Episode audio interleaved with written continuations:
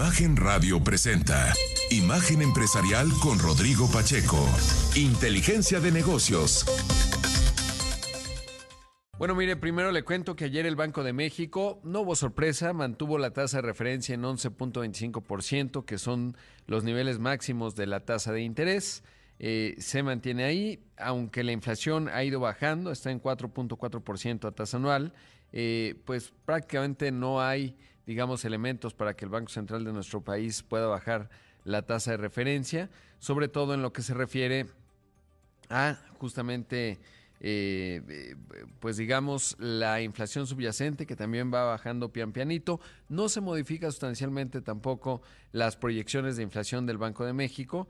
Eh, ahí eh, se modifica levemente, así que pues no, no hay mucha sorpresa ahí. Finalmente, le digo, se queda en 11.25%, prácticamente hay consenso. Bueno, ahora se ven dos cosas, que pudiera haber un recorte hacia febrero, que sería la primera decisión de 2024, o incluso en la decisión subsecuente, pero bueno, pues ayer eh, se decide ello.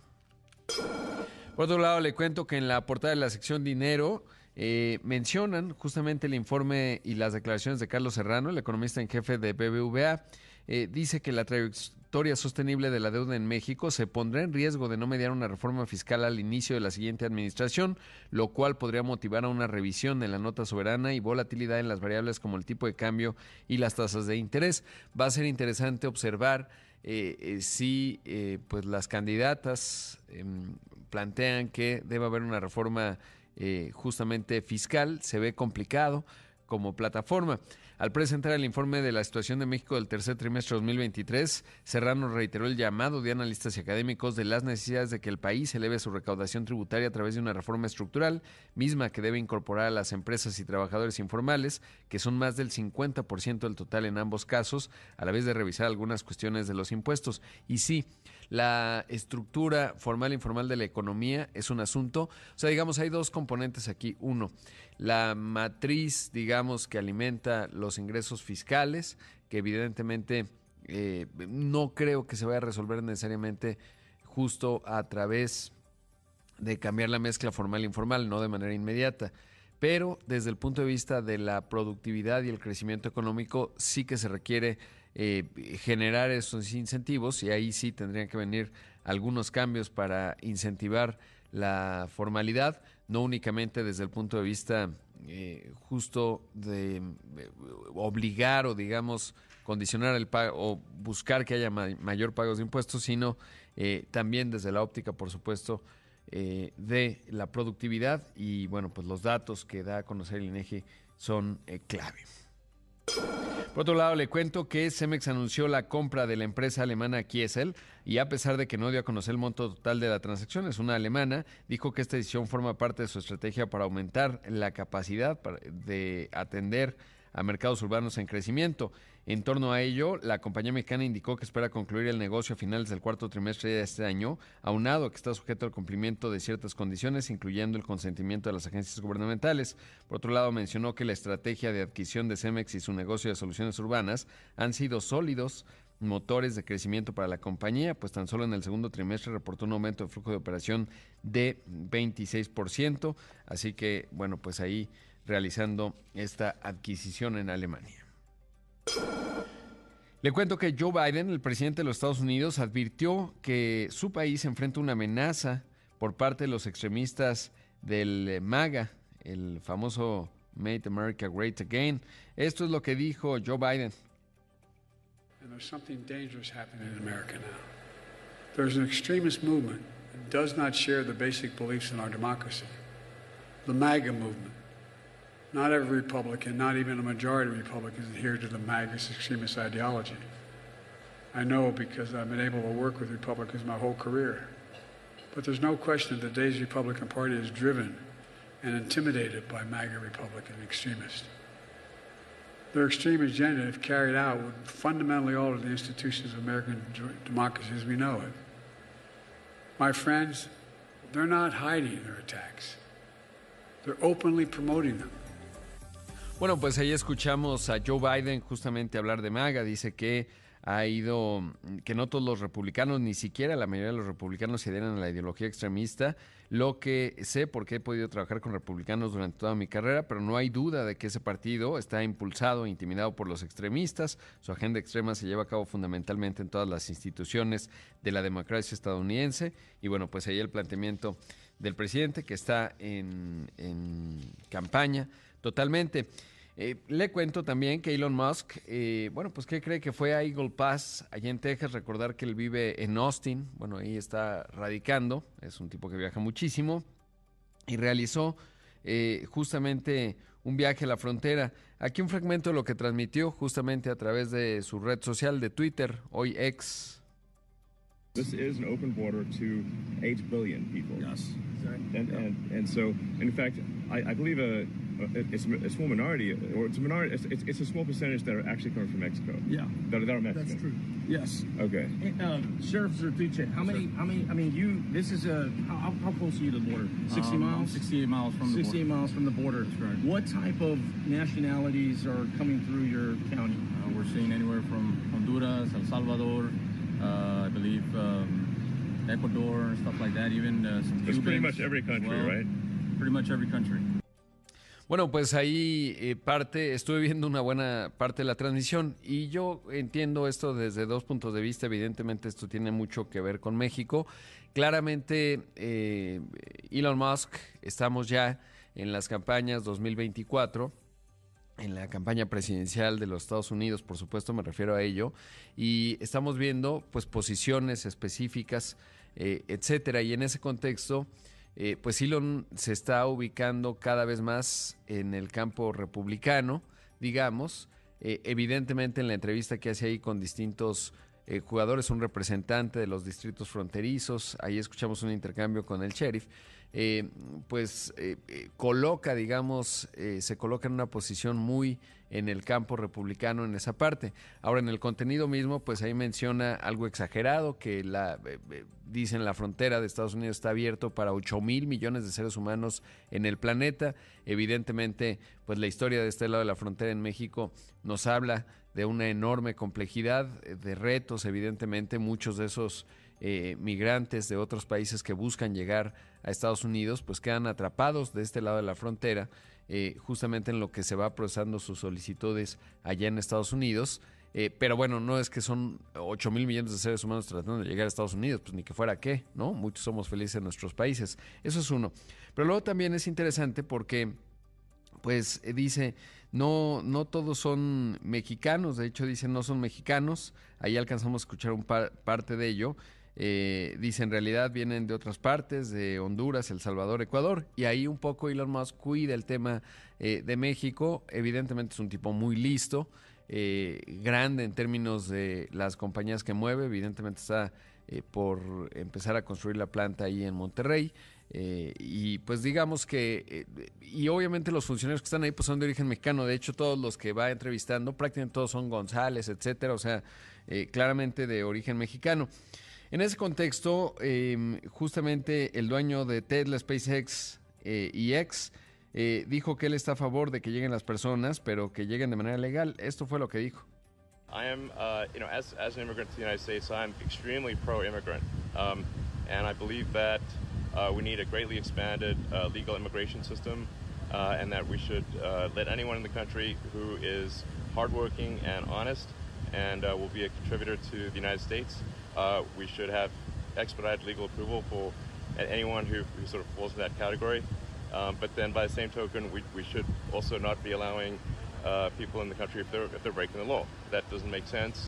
Bueno, pues ahí lo escuchamos, dice que yo soy, él es migra- emigrante, él fue de Sudáfrica, dice creo que necesitamos un sistema de inmigración legal muy ampliado y que debemos permitir que cualquier persona que sea trabajadora y honesta y quiera ser un contribuyente de los Estados Unidos, pues pueda hacerlo. Y sí, es correcto, ahora la realidad es mucho más compleja, evidentemente, porque muchos de los que vemos cruzar este estrecho del Darién entre que conecta Sudamérica con Centroamérica, pues es muy dramático y habla de una enorme desesperación. Mi única reflexión al respecto es cuando yo veo a un papá o una mamá cruzando con un niño de dos años me hace pensar en una enorme necesidad. Vamos a hacer un corte, esto es Imagen Empresarial, regresamos en un momento con más. Son las 6 de la mañana con 16 minutos, casi 17, y como cada viernes entrevistamos a emprendedores, eh, hombres y mujeres naturalmente, que nos envían un correo a emprendedores rodpac, eh, rodpac, arroba gmail.com y uno de ellos, una de ellas, emprendedoras, fue Lorena Calderón, fundadora de Saqueto, una compañía muy interesante. ¿Cómo estás, Lorena? Buenos días, gracias por enviar el correo y por tomar la llamada. Muchas gracias, Rodrigo. Buenos días. Buenos días. Oye, cuéntanos, bueno, yo obviamente ya vi qué es lo que haces, pero cuéntale al público que nos escucha eh, de qué se trata tu empresa. Espero haberla dicho bien, Saqueto. Perfecto, lo hiciste correctamente. Pues les platico, saqueto significa bolsa en italiano y es así como surge este nombre, eh, dado la función que hacemos. En saqueto prácticamente hacemos bolsas de tela pensando en la organización, en la practicidad, en el ahorro de tiempo, pero también en el ahorro de espacio para organizar eh, pues todas las cosas que tenemos en casa y que a veces a simple vista no podemos identificar y es por eso que creamos y confeccionamos bolsas de tela en las que imprimimos a través de una imagen eh, diferentes tipos de diseño para que cada uno de los usuarios pueda entender qué debe de guardar en cada una de ellas. De esta manera, pues podamos justo ahorrar tiempo al planear nuestra maleta de viaje, nuestra maleta para ir al gimnasio o las actividades de los niños, pero sobre todo pensando en esa practicidad y en el ahorro de espacio. Oye, ¿y hace cuánto nació y, cómo fue la idea? ¿Cómo se te ocurrió? Pues en Saqueto tenemos dos años porque justo nacimos en tiempos de COVID. Y la idea surge pensando en cuando estuvimos todo este tiempo en casa, pues me di cuenta que necesitábamos eh, poner orden a todas las cosas que teníamos y justo esto surge pues con la intención de poder ordenar y maximizar pues espacios y tiempo, ¿no? Al pasar tanto tiempo en casa y al volverse la organización pues una de las actividades favoritas de muchas de las mujeres, ahí es donde surge pues esta idea, ¿no? En donde muchas veces nos pasa que tenemos cosas, pero no sabemos en dónde están o cómo llevarlas y ahí surge pues la, la pasión y la necesidad de hacer estas bolsas organizadoras para ayudarnos a clasificar mejor todas las cosas con las que ya contamos. Oye, y una vez que lo que lo habían decidido, ¿cuál fue el primer paso? Es decir, abrir una cuenta de Instagram, una página de internet, porque como nació en la pandemia, pues no es que directamente podían ir a ver. Entonces hay dos componentes. Uno, ese, que cuál fue el primer paso, y segundo, cómo fue el tema fiscal, lo empezaron a, hacer de, a través de una persona física. Eh, formaron la empresa moral, pero era complicado lo del SAT en ese entonces, lo sigue siendo, pero ahora menos. Eh, ¿Cómo fue?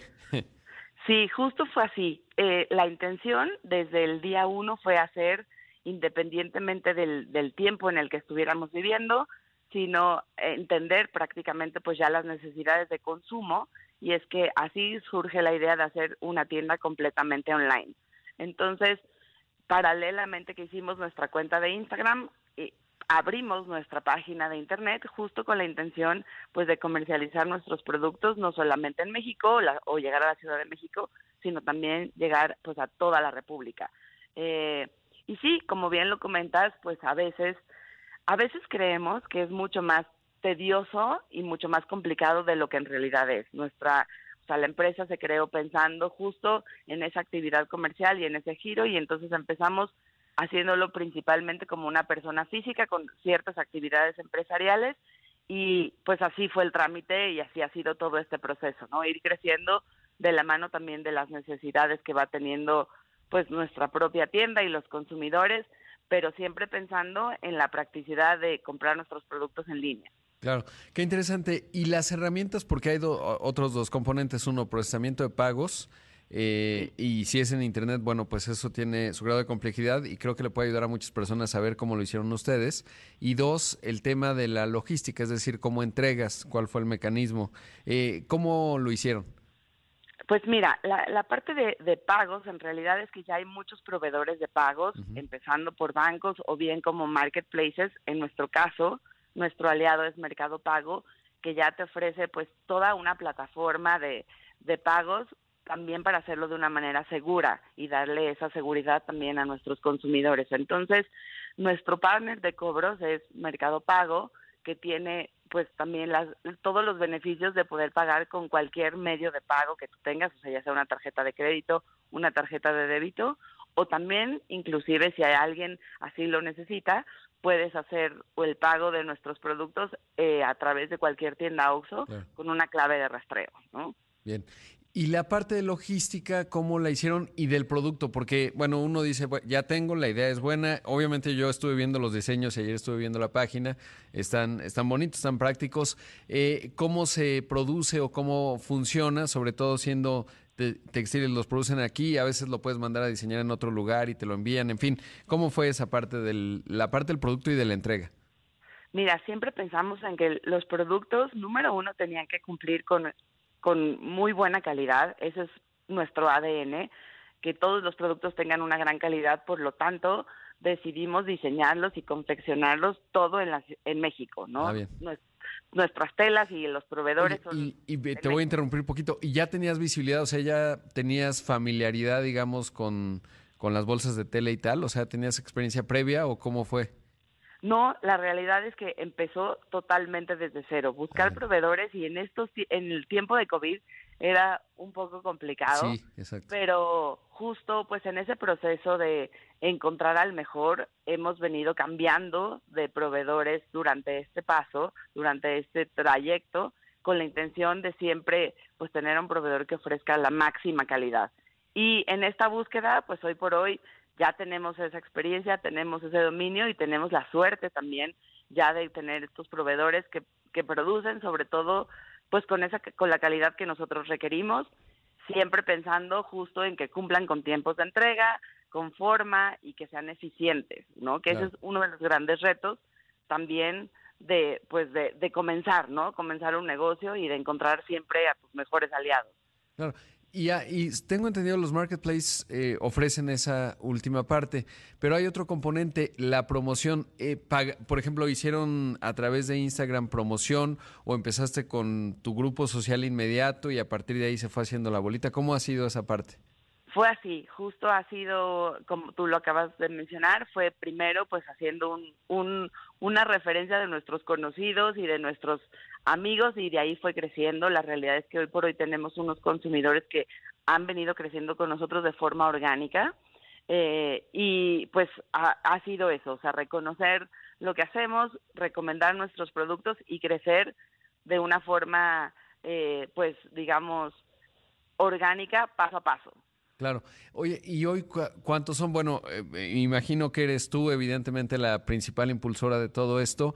Eh, ha, ido creciendo? ¿Cómo ha sido esa parte? Porque pues tienes en algún momento que integrar a más personas. ¿Cómo, ha sido ese proceso? Así es. Hoy por hoy tenemos un ya un, equipo de trabajo conformado, pero sí, yo soy la persona que está al frente justo de la compañía, liderando pues a los equipos, como al equipo de diseño, al equipo de producción que trabaja con nosotros, eh, al, algunas agencias que trabajan con nosotros también haciendo alguna promoción en redes sociales, haciendo publicidad en redes sociales, pero eh, eh, todos estos proveedores se van sumando acorde con las necesidades que va teniendo el negocio.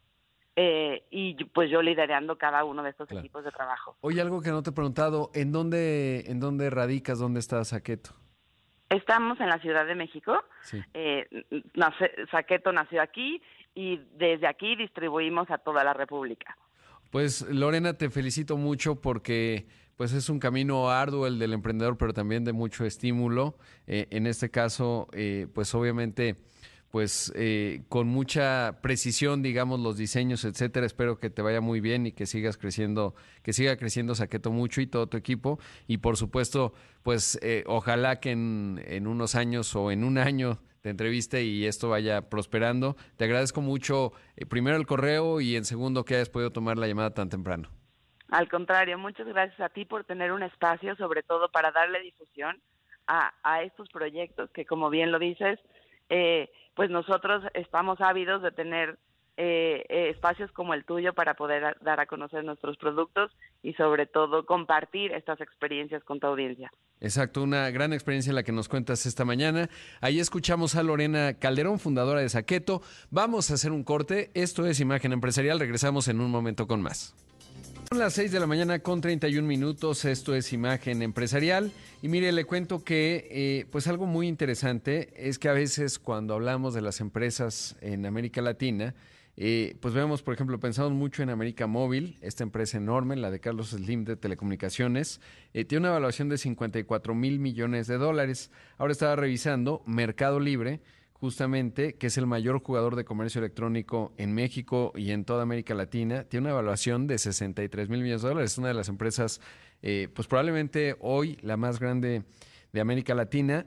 Y siempre hay una dimensión, digamos, medioambiental eh, y eso es importante y por eso le agradezco mucho a Guadalupe Marín, que está allá en Buenos Aires, la directora regional de sustentabilidad de Mercado Libre, eh, pues global, eh, de toda la empresa, en todos los países, que nos tome esta comunicación. Guadalupe, ¿cómo estás? Buenos días.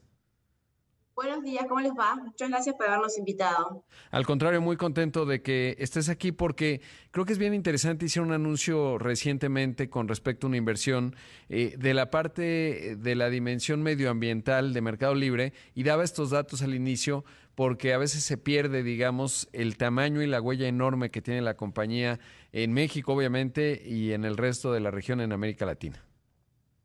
Ajá, sí, es verdad. Estuvimos allí la semana pasada anunciando un nuevo proyecto de Regenera América, nuestro programa de regeneración y conservación de los biomas icónicos en toda Latinoamérica. Este año consolidamos una inversión de 23.7 millones, millones de dólares que se concentran en nueve proyectos, de los cuales dos tenemos en México. Uno lo anunciamos el año pasado, que fue ahí en los llanos de Apan, en Hidalgo, y este año fuimos a anunciar eh, la restauración en Corredor Campeche de más de 720 hectáreas de la selva maya con una inversión inicial también de 2 millones de dólares.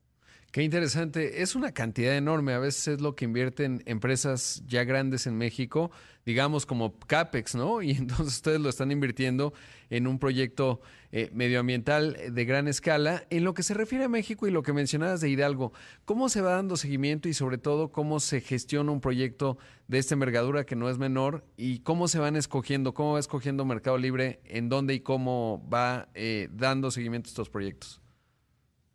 Bueno, es muy interesante la, pregunta porque siempre en este tipo de proyectos lo más complejo es la escala y este proyecto nació con la idea de escalar, así que desde el inicio convocamos a un socio que es Pachama, que es eh, una startup de tecnología basada en San, en San, Francisco, fundada por un argentino que es Diego Saez Hills, que tiene dos propósitos. El primero, por supuesto, tiene que ver con el monitoreo satelital a gran escala de todo tipo de proyectos que tienen que ver con conservación y regeneración, y el otro tiene que ver con que ellos tienen un equipo que nos acompaña en territorio para todo lo que es la selección de proyectos y los acuerdos, en este caso, por ejemplo, con México, con las comunidades rurales. Y después tenemos socios locales que son los que presentan el proyecto. El año pasado, por ejemplo, en la cumbre de Río de Janeiro de Clima, hicimos una convocatoria para toda Latinoamérica a la que se presentaron más de 80 proyectos y estos proyectos, estos tres nuevos proyectos con una inversión de 5.9 millones de dólares en los que estamos invirtiendo este año, dos están en Brasil, uno es Corredor Campeche allí en México, tiene que ver justamente con que fueron los proyectos que lograron ser seleccionados de los que se presentaron. Nosotros, por un lado, tenemos una matriz que mira estándares de los proyectos que tienen que ser, tienen que cumplir para poder ser parte de Regenera América y después de esa selección de proyectos, el equipo de Pachama que nos acompaña en territorio es quien hace el primer reconocimiento no solo de la organización, sino también del lugar, análisis del suelo, de la situación ambiental, y ahí empezamos a trabajar en equipo. Así que eh, primero tenemos un socio regional, como decía Pachama, que nos acompaña con la tecnología en escala para poder monitorear. Los proyectos también nos acompañan territorio. Y después tenemos los socios locales, en el caso de México es Toroto, Casualmente también es quien nos acompaña en los llanos de Apan, en Hidalgo, y este año en Corredor Campeche, pero en Brasil, por ejemplo, son seis, siete organizaciones diferentes. tiene que ver con quiénes son las organizaciones que hoy están en condiciones de acompañarlos en la implementación de estos proyectos de carbono. Qué interesante, sobre todo porque evidentemente hay un componente de tecnología con Pachama, con esta empresa que está en San Francisco y la parte satelital, que siendo Mercado Libre una empresa de tecnología, eh, pues claramente ese tiene que ser el punto de partida. Ahora, en lo referido a los llanos de Apan, ¿ahí cuál fue, qué, qué se plantearon y cómo ha ido progresando hasta hoy?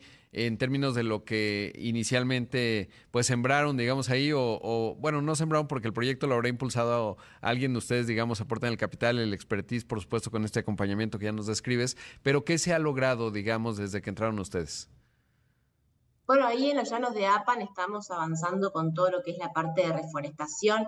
Tenemos viveros que trabajamos con la comunidad, el equipo de Toroto experto, selecciona los árboles que se plantan en el lugar, por supuesto siempre son especies nativas, y trabajamos con los ejidos locales, ¿no? Son las comunidades, por un lado, en los que es muy importante porque lo que nos ocupamos también es de dejar capacidad instalada. Nosotros entendemos que los proyectos a largo plazo y la sustentabilidad depende de las comunidades que son también quienes cuidan el territorio. Por un lado, y en el caso de los llanos de APAN, que es lo que llamamos regeneración activa, y esto tiene que ver con plantación, porque la regeneración pasiva tiene que ver más con dejar a la tierra hacer su proceso de recuperación a lo largo del tiempo. Eh, montamos los viveros, capacitamos a la comunidad en el tipo de especies que hay que sembrar y en un montón de otras cosas, como por ejemplo el manejo de incendios, que también es un tema importante cuando miramos este tipo de proyectos porque es un riesgo que tenemos cercano y que, depende sí de, de la atención de la comunidad local. Y después en todo lo que es el tipo de, sembrado, la época en que se siembra, dependemos de la época de lluvias. En este sentido vamos al ritmo, como decimos nosotros, al ritmo de la Pachamama, porque también dependemos un poco, sabemos que con esta agenda de cambio climático, las épocas de sequía, las épocas de lluvia, por momento cambian en las zonas geográficas que vamos eligiendo, entonces vamos acompañando, como te decía, con un equipo experto, ambiental, local, eh, y, con el equipo de Pachama el análisis y el monitoreo constante del suelo, de las especies y de las necesidades eh, que tiene ese local puntualmente, ese lugar, para poder avanzar con eh, las plantaciones.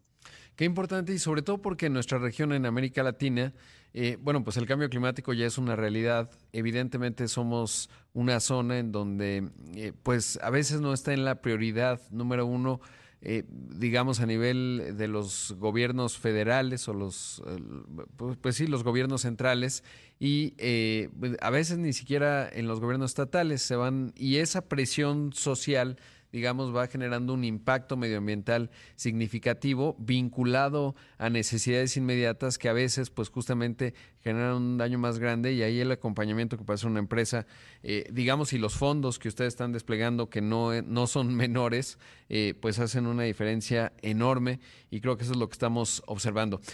Guadalupe, te querría pedir la bondad de tu tiempo para hablar un poco más y que nos cuentes exactamente de lo que van a hacer en el corredor de Campeche y sobre todo esto cómo se liga, digamos, al quehacer eh, de Mercado Libre, por supuesto también, pues siendo una empresa pública, esto cómo conecta, digamos, con esa otra parte que es muy valuada en el mercado, que tiene que ver con esta dimensión social, con la mitigación, por ejemplo, de gas de efecto invernadero, etcétera. Pero, pero debo hacer el corte porque el tiempo es corto en radio y te pediría la bondad de tu tiempo y, y regresamos con un poco más. Esto es Imagen Empresarial. Esta mañana está con nosotros Guadalupe Marín, directora regional de sustentabilidad de Mercado Libre. Vamos a un corte, volvemos. A las 6 de la mañana con 45 minutos, esto es Imagen Empresarial. Esta mañana está con nosotros Guadalupe Marín, directora regional de sustentabilidad de Mercado Libre, con un tema fascinante. Eh, que por cierto lo estaremos hablando en, el contexto, pues justamente de un evento que estamos organizando aquí en Imagen. Y, Guadalupe, me interesaría mucho saber cómo se vincula, ya estoy viendo la página de Pachama, es muy, muy interesante, eh, porque el mundo finalmente agrega o, pues sí, asigna valor eh, esto se refleja incluso en el precio de la acción de las compañías. Mercado Libre es una empresa pública que cotiza en Nueva York. Eh, ¿Cómo se vincula, digamos, estos proyectos y esta visión y misión social con respecto al valor que genera para una empresa como Mercado Libre y sobre todo cómo se vincula también a, la mitigación, si es que se vincula, cómo, cómo se da ese enlace, digamos, entre la parte que también eh, pues tiene esta misión social, pero refleja valor a la compañía y que a veces los inversionistas pues le asignan un valor superior a aquellos que están haciendo algo por mitigar o por el medio ambiente. Por mitigar me refiero a emisiones de gases de efecto invernadero. Sí, gracias Rodrigo por la pregunta. Eh, realmente el mercado libre viene creciendo a, a, un ritmo muy alto, ustedes me imagino que lo saben, sobre todo post pandemia que se aceleró muchísimo la digitalización de los pequeños comercios y nosotros entendemos muy bien la atención del crecimiento de nuestro negocio, llevar adelante nuestro propósito, que es democratizar el comercio y los servicios financieros a lo largo de Latinoamérica y poder hacer extender nuestras operaciones, sobre todo nuestras operaciones logísticas, sabemos que conlleva un mayor impacto ambiental y desde ese punto de vista, todos los años, además de medir nuestra huella y transparentarla en los reportes que tenemos, que son varios, eh, lo que hacemos es tomar decisiones estratégicas acerca, por un lado, de las emisiones que la compañía puede reducir, y en este caso tenemos algunas iniciativas como por ejemplo la electrificación de la última milla. Tenemos más de 1.300 autos eléctricos en, nuestra flota, es la flota eléctrica más grande de Latinoamérica. Eh, tenemos el 40% de consumo de energía renovable de todas nuestras operaciones, eh, viene de, energías renovables. Seguimos trabajando en, seguir migrando distintos sites hacia ese consumo de energía y de esta manera seguimos trabajando en cada uno de los impactos de la compañía para reducir, que es lo primero que tenemos que hacer, ¿no? Es mirar cómo crecer a lo largo del tiempo con menor impacto ambiental y de esta manera siendo más sustentables.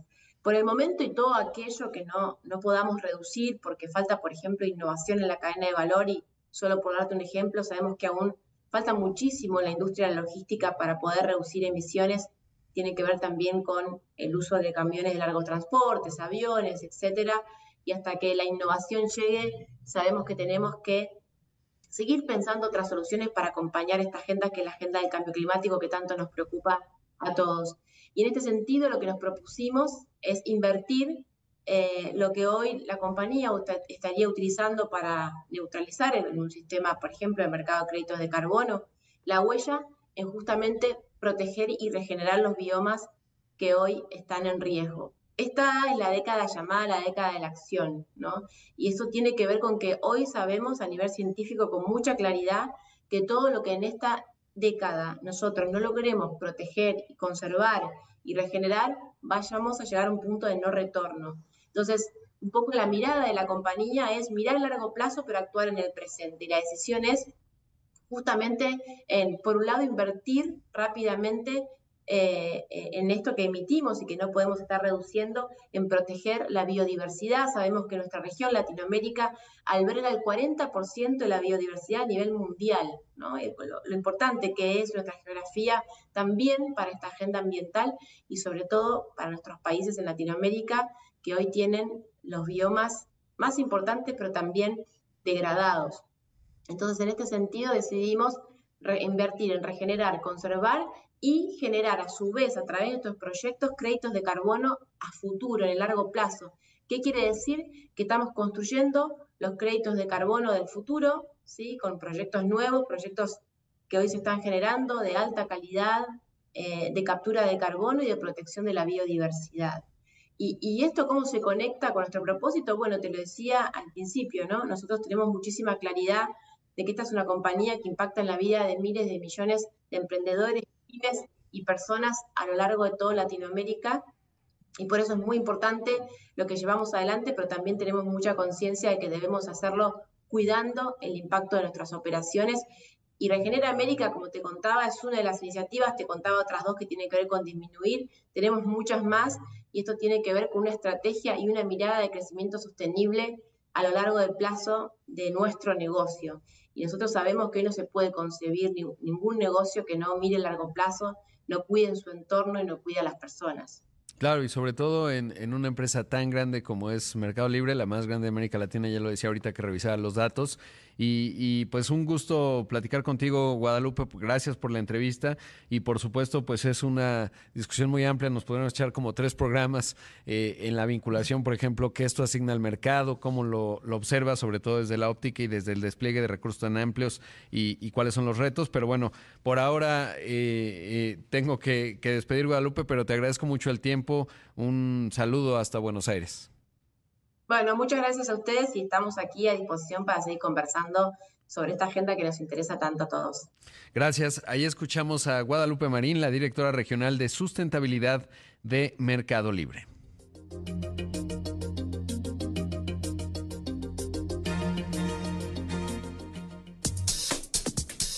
Imagen empresarial con Rodrigo Pacheco.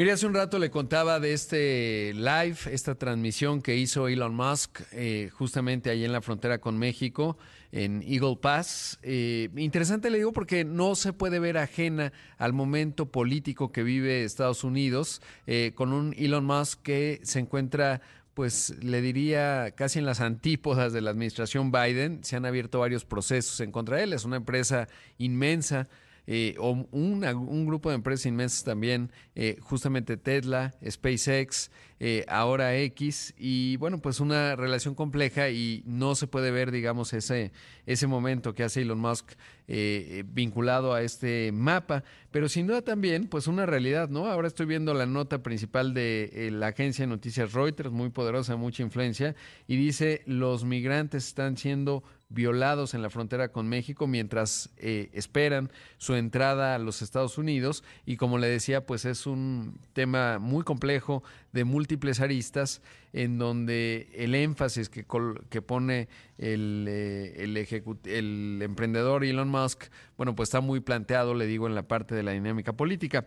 Y eso me lleva a otro asunto. Durante su participación en una conferencia Code que organiza un medio allá en Estados Unidos que se llama Vox Media, habló Linda Yacarino, la nueva directora general de X, dijo que a inicios de 2024 podrían registrar utilidades, defendió el progreso que han registrado de manera reciente para lograr la visión de Elon Musk. Obviamente fue una entrevista relativamente tensa, pues le preguntaban de varios asuntos, es muy polémico Elon Musk, y esto fue parte de lo que dijo Linda Yacarino, la CEO de X. So um, now that I have uh, uh, immersed myself in the business and we uh, have a good set of eyes on what is predictable and what's coming, is that it looks like in early 24 we'll be turning a profit. So that's exciting. I want to get back to another stat about um, 75%, or I think he said 60% of advertisers had left the platform or well, something. that's what Elon Musk said. No, he said 60% of advertising revenue. He didn't say um, uh, advertisers. But again, another point of distinction when you're talking about um, months and months old information. So, so 90% of the top 100 advertisers have returned to the platform. In the last 12 weeks alone, about 1,500 have returned.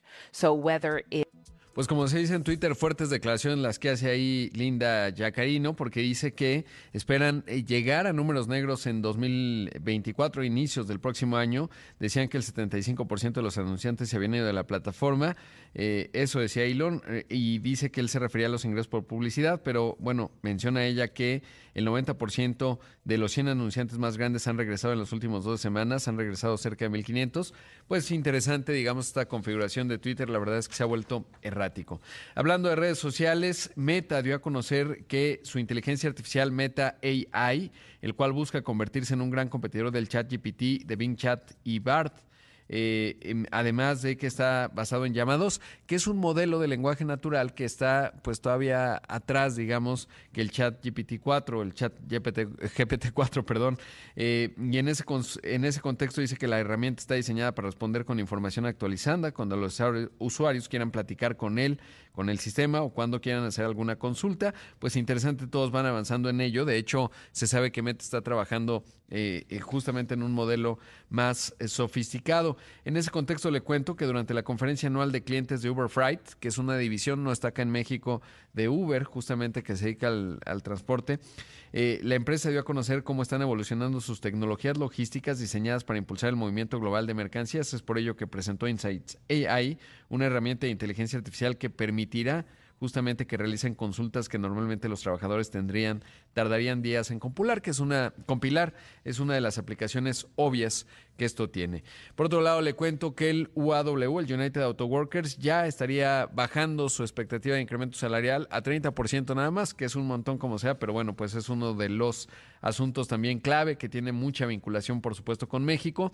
Se antoja inminente, bueno, se antoja, se ve inminente que el gobierno de los Estados Unidos se pueda pagar en este entuerto legislativo que tienen. Eso tendrá consecuencias económicas significativas. Le cuento un dato rápidamente. Eh, acaba de dar a conocer el INEGI las exportaciones por estado. Es bien interesante. El 50% de las exportaciones están concentradas en cinco entidades: Chihuahua, Coahuila, Nuevo León, Baja California y Guanajuato. Hay una correlación de prosperidad eh, a nivel estatal con respecto al volumen de exportaciones y bueno, pues ya le estaré hablando de ello porque son datos bien interesantes. Ya para despedirme le cuento que tenemos el Cupra Padel Tour Imagen 2023 del 5 al 8 de octubre. Eh, le invitamos a consultar la página www.cuprapadeltourimagen.mx y ahí puede eh, pues participar. Y llegamos al final de una edición más de Imagen Empresarial. Como siempre, si ya tiene un café, enhorabuena. Si está haciendo ejercicio, ya súper ganó pues ya lleva tres trimestres consecutivos de un gran desempeño, así que enhorabuena. Quédese con eh, Héctor Figueroa, que tiene toda la información que usted necesita escuchar. Soy Rodrigo Pacheco, lo veo en los distintos espacios de Imagen Radio. Que tenga un excelente viernes, un gran fin de semana. Imagen Radio presentó Imagen Empresarial con Rodrigo Pacheco. Inteligencia de negocios.